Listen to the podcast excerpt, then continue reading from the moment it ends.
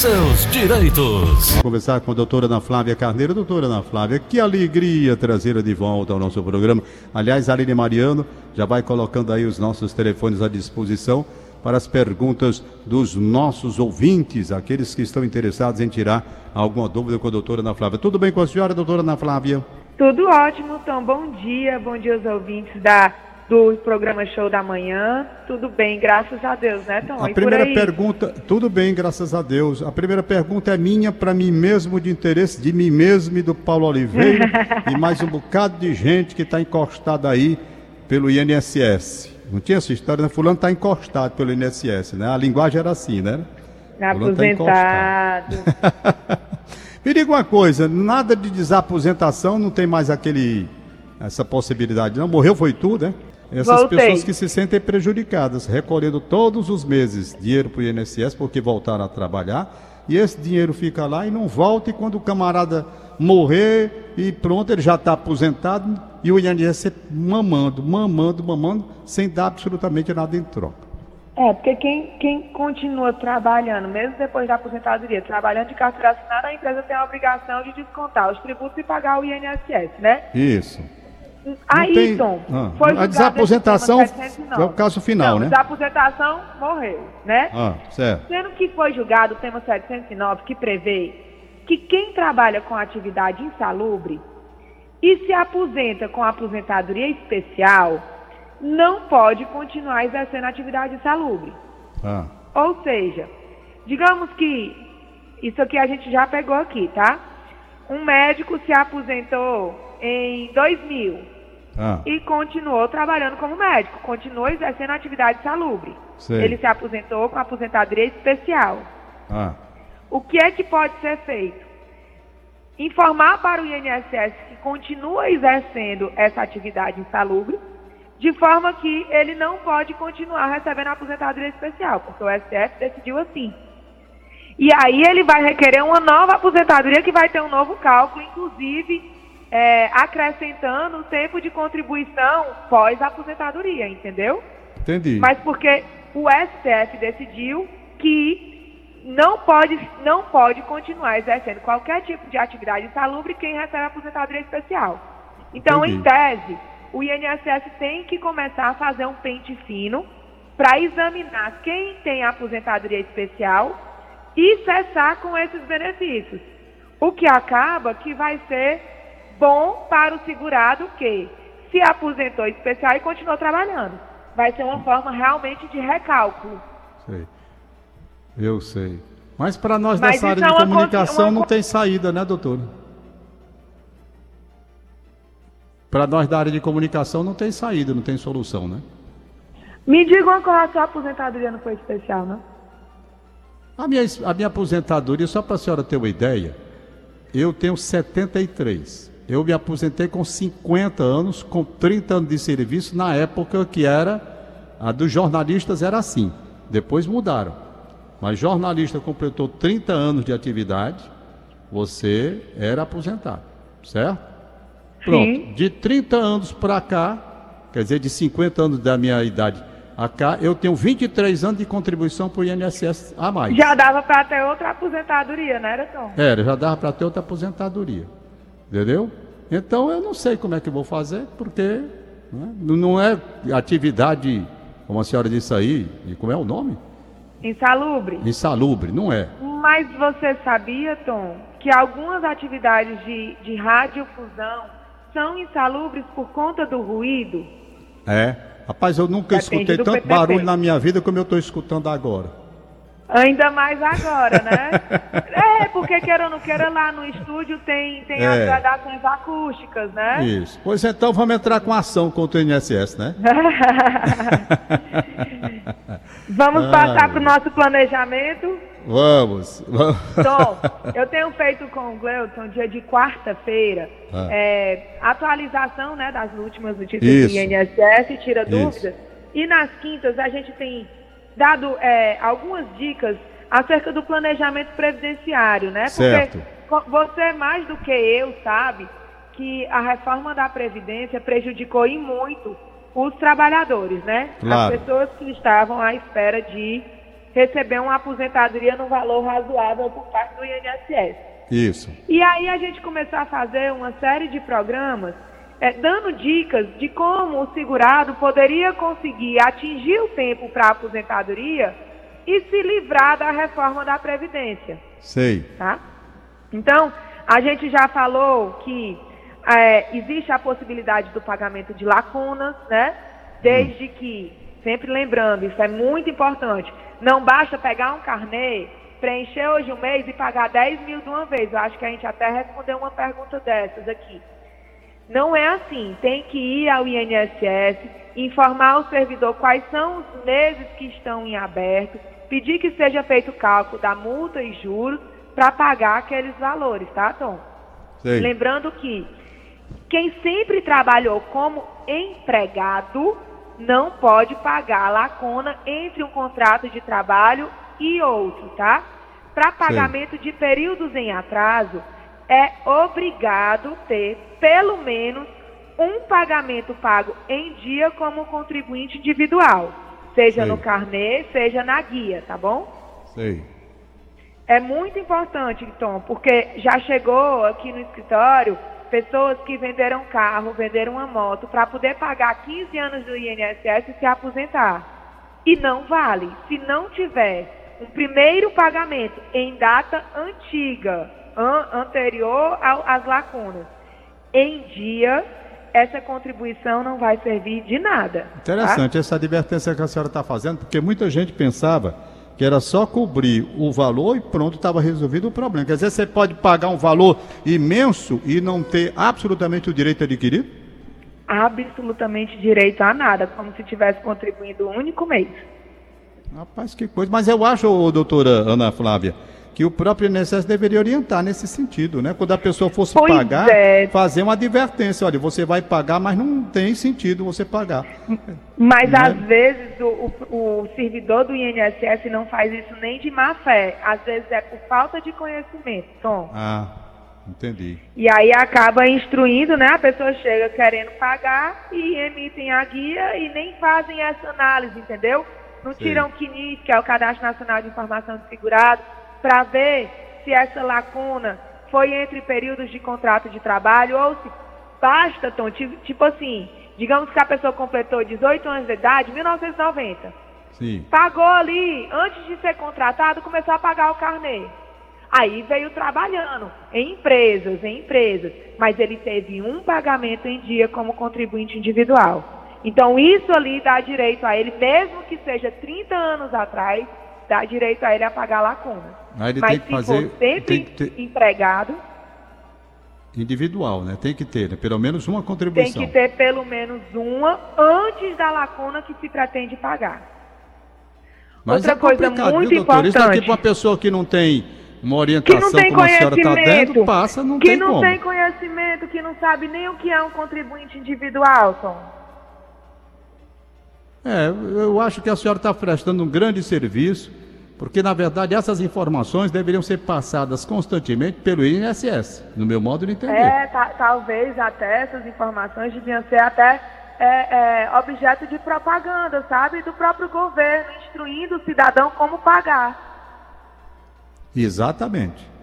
Exatamente. Porque é interessante para o governo que o cidadão pague correto, né? Claro. Que pague em dia e esteja em dia com o INSS, porque é imposto que está sendo pago, é. né? Exatamente. Outra informação muito importante, Tom. Ontem nós falamos acerca da alíquota de contribuição do simplificado. Você lembra que teve um ouvinte que perguntou? Lembro. Pronto. Isso gerou um monte de dúvida, Tom, porque a gente passou o telefone do WhatsApp. Ó, muito importante. Quem paga na alíquota do facultativo de baixa renda, que é o 5%, e quem paga no simplificado, 11%, não tem direito à aposentadoria por tempo de contribuição, tá? Pô, inclusive isso ontem é... nós falamos isso aqui ontem. Pois é, isso é muito importante. Chegou bem umas três pessoas me mandaram um WhatsApp dizendo, doutora, eu estou há quatro anos pagando o, o simplificado, 11%, fui instruída pelo INSS a pagar às vezes a pessoa é instruída pelo contador a pagar, que a, a contabilidade de uma empresa está correta, Mas eu lembro, essas alíquotas não dão direito à aposentadoria por tempo de contribuição. Para a pessoa converter esse pagamento a ponto de ter esse tempo reconhecido, tem que fazer a complementação. Agora, imagine a diferença que é um segurado pagar 11% todo mês durante quatro anos, e aí chega o tempo de se aposentar e ver, ah, eu tenho que completar 9% dos quatro anos, o montante que não dá. Não é? Então, Deve é bom ser segura. sempre... Ah, Oi? não pode dizer. Então é bom sempre o segurado estar atento à forma e ao que ele quer. Porque quem contribui facultativo de baixa renda, alíquota de 5%, e simplificado, alíquota de 11%, não tem direito à aposentadoria por tempo de contribuição. Pois é. Bom, aqui tem uma pergunta, doutora, sobre o 14 salário dos aposentados e pensionistas. Décimo É, quarto é um assunto bem é, que está todo mundo esperando e não vai ser aprovado esse ano, né? Então não tem mais tempo. Tem mais né? não, tem mais Assim, condição não. Não tem mais tempo. Se for aprovado o 14 é para sair janeiro e fevereiro. Não tem orçamento, né? É, eu creio que o 14 não será aprovado. E eu também. Está muito em cima. Hoje é dia quanto? E Hoje é dia. Hoje é dia 17. Mesmo 17 que for já? aprovado, não vai ser 14, né? Pode ser É. complementação do Aliás, a Aline Mariano estava me fazendo uma pergunta. Aline, me repete aqui pelo fone a pergunta que estava sendo aí feita sobre negócio de 13 terceiro. Qual era, hein? Deixa eu ver se ela fala aqui comigo pela, pela interna. Ela pode falar aí, porque ela tinha uma pergunta de um ouvinte, eu, eu me atrapalhei. Eu sei que tinha décimo. Ah, sim, BPC, décimo terceiro para quem recebe BPC. Que é isso, doutora? Não. O BPC, Tom, é aquele benefício de prestação continuada, que é o benefício concedido para a população de baixa renda, que Ah, nunca sim. contribuiu para o INSS, né? Existem dois tipos de BPC. O, o benefício de prestação continuada ao deficiente, né? Que a pessoa tem que comprovar a deficiência que impeça de auferir qualquer tipo de lucro para prover seu próprio sustento, né? E existe o BPC para o idoso acima de 65 anos que não tem um tempo de contribuição para a aposentadoria para, por idade. Sei. Então, esses dois benefícios, eles pressupõem a renda per capita inferior a um quarto do salário mínimo.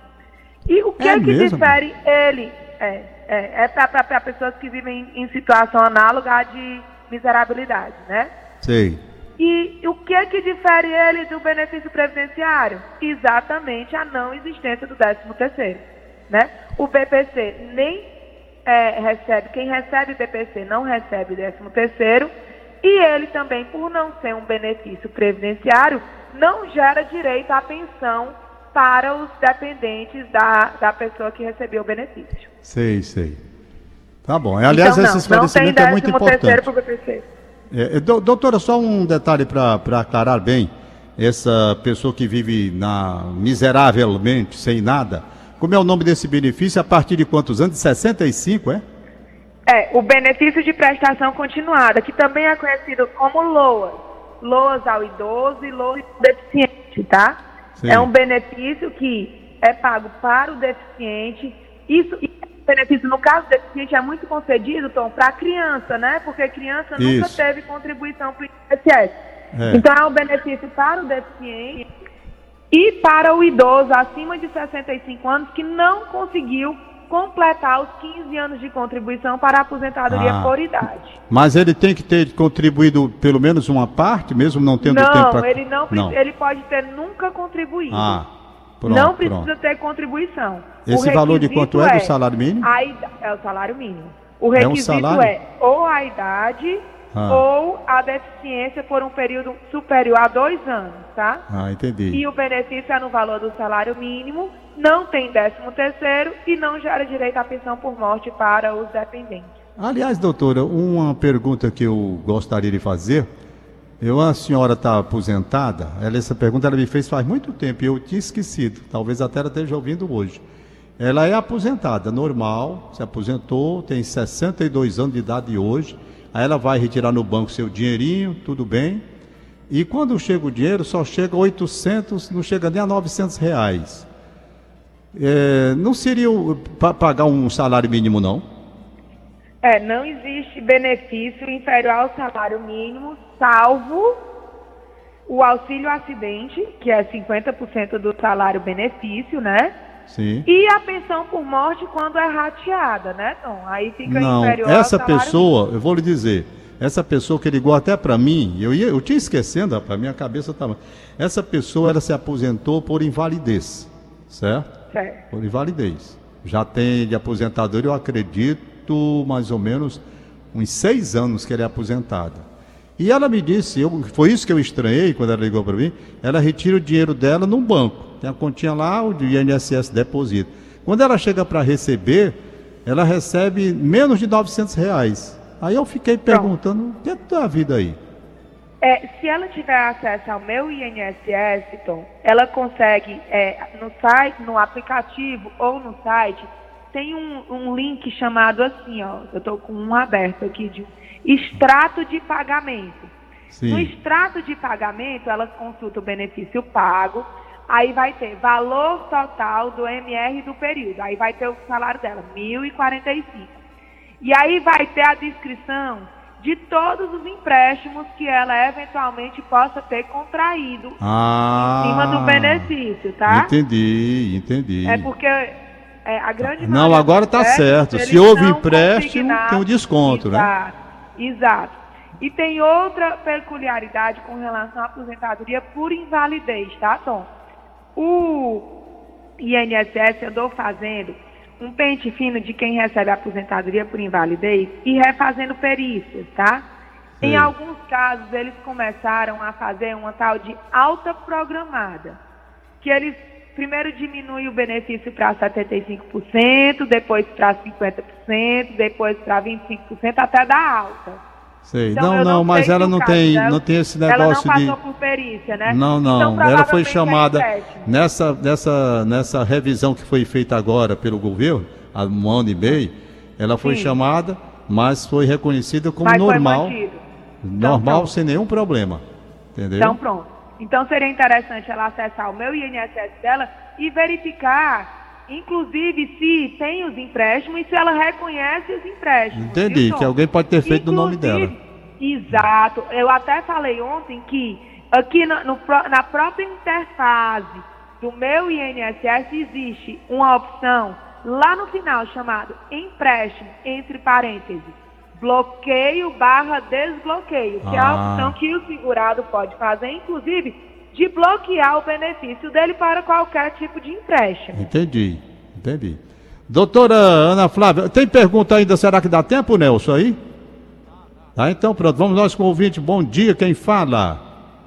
Bom dia. Bom Ô, Barros, prazer estar falando com você, irmão. Sou seu ouvinte, mas o tempo é pouco. Estou ligando agora Ah. para fazer uma pergunta à doutora aí. Ah. Como é Você seu nome? O Raimundo são as figuras, viu, meu irmão? Carlos Raimundo? da Messejana. O teu Carlos nome da é? Messejana. Carlos da Messejana. Ah, o Carlos da Mesa. Pois É, não, Carlos, pode falar, muito obrigado. Vamos lá. Você, sempre eu estou na escuta com você, o Gleison e o Raimundo aí, sou ouvinte. Rapaz, são umas figuras, viu, do rádio? Uns ícones. Rapaz, Ah. a minha pergunta é porque eu trabalho nessa área de escolta de eh, vigilante. E Sim. um colega meu me perguntou, e eu sou ouvinte, aí eu vou falar com a doutora aí, porque nem tempo de ir no sindicato eu tenho da gente. Rapaz, ele trabalhou 18 anos de vigilante, agora está trabalhando de porteiro noturno. Conta na carteira isso aí, doutora, por gentileza, prazer falar, estar falando com a senhora. Vamos lá. Com relação ao vigilante, né, Tom? Semana passada, inclusive, eu dei a notícia que foi Opa, caiu a linha aí, né? Vamos refazer o contato para essa explicação que é importante, hein? Muito importante essa explicação que a doutora Ana Flávia vai fazer agora.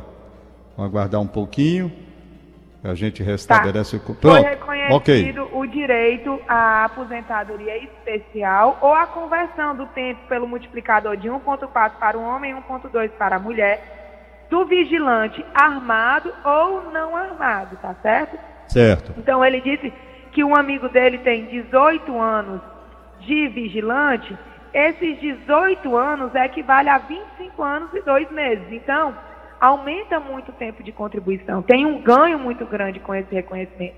No entanto, Tom, eu deixo o aviso e é, é bom sempre o ouvinte estar atento que para comprovação do direito e para fazer valer esse aumento de tempo, a atividade tem que ser comprovada como que tem um grau de nocividade. Como é que comprova o grau de nocividade da atividade insalubre? Através de um documento chamado PPP, que é o perfil profissiográfico previdenciário. Lá vai ter a profissiografia, que é a descrição do que aquele empregado exerce na função que ele foi contratado para a empresa. Entendi. Certo. Tem que ter, Sempre lembrando essa... que ah. vigilante tem, porteiro é outra coisa, tá certo? Tá certo. Ele disse que ele passar a ser porteiro noturno. Isso. Porteiro noturno, para fins previdenciários, não aumenta o tempo de contribuição, somente o vigilante. Certo, certo. Doutora Ana Flávia, muito obrigado pela sua participação. Vamos ao telefone. 996863123. Repetindo. 996863123. Portanto, está aí, doutora Ana Flávia, 996863123. Doutora Ana Flávia, um abraço para a senhora. Um abraço bem grande, Tom. Bom final de semana a todos. Fiquem ainda com estaremos, Deus, paz, ainda... com saúde até quarta, né? Pois é, ainda estaremos juntos antes do Natal, se Deus quiser. Se Deus quiser. Um abraço, bom dia, doutora Ana Flávia Carneiro.